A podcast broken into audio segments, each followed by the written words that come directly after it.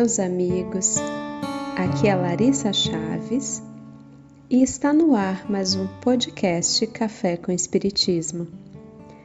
Como você lida com situações da sua vida que transcorrem bem diferentes do que você havia planejado?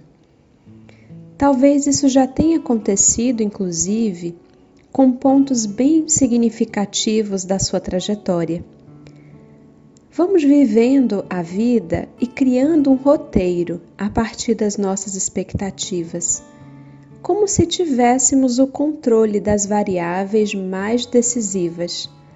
Contamos com personagens que não sabemos se estarão nas cenas finais do filme. Chegam outras personagens com as quais não havíamos contado, como também fatos inesperados que jamais imaginaríamos para essa trama. Recordo-me de uma minissérie da televisão brasileira que estava fazendo muito sucesso e chamava a minha atenção pela narrativa, apesar da impossibilidade de acompanhar os capítulos.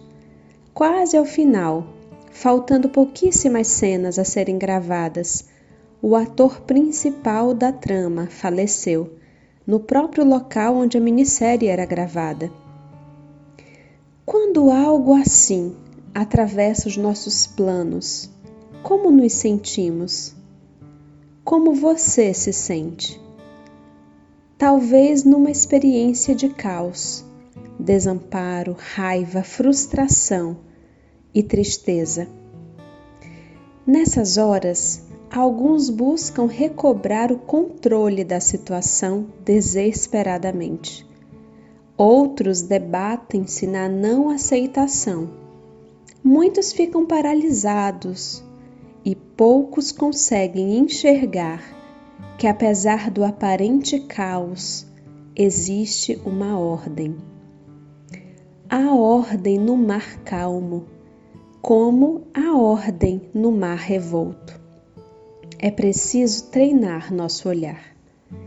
E é exatamente sobre essa ordem que a benfeitora Joana de Ângeles nos fala no capítulo 7 do livro Filho de Deus. Vamos refletir juntos. Ordem de Deus. Há em tudo uma ordem divina. Embora não a detectes, ei-la manifesta em tudo expressando a sua origem no Criador. Em ti também se encontra presente, no corpo, na mente e na alma, regulando-te a vida e fomentando-a. Se consegues identificar-te com essa vibração que dimana de Deus, haverá harmonia em tua existência, em tudo que realizas e com quem estejas tens que buscá-la.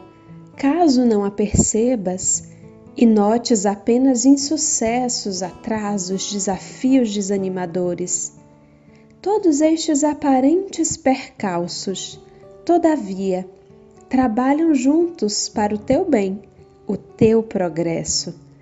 Não obstante se apresente o caminho por onde segues, pejado de abrolhos, aferra-te à certeza de que Deus é responsável por tudo e assim mesmo a ordem, esse equilíbrio divino te conduzirá ao bem.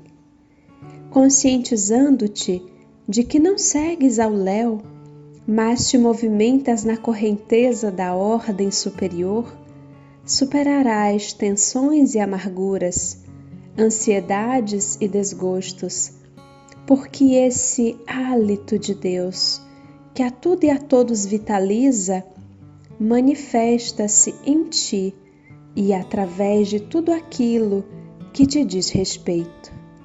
Não te permitas resistir a essa energia envolvente e condutora. Coopera com o estatuído pelas soberanas leis, facultando que elas cooperem contigo trazendo-te paz e abençoando as tuas horas. As palavras de Joana não nos propõem soltar totalmente as rédeas da nossa embarcação no mar da vida, mas sim a sabedoria e a sensibilidade necessárias a todo bom navegador. Ao momento de direcionar o barco, ao momento de soltar as velas, ao momento de jogar a âncora e ao momento de respeitar a passagem da tempestade. Um grande abraço a todos e até o próximo podcast Café com Espiritismo.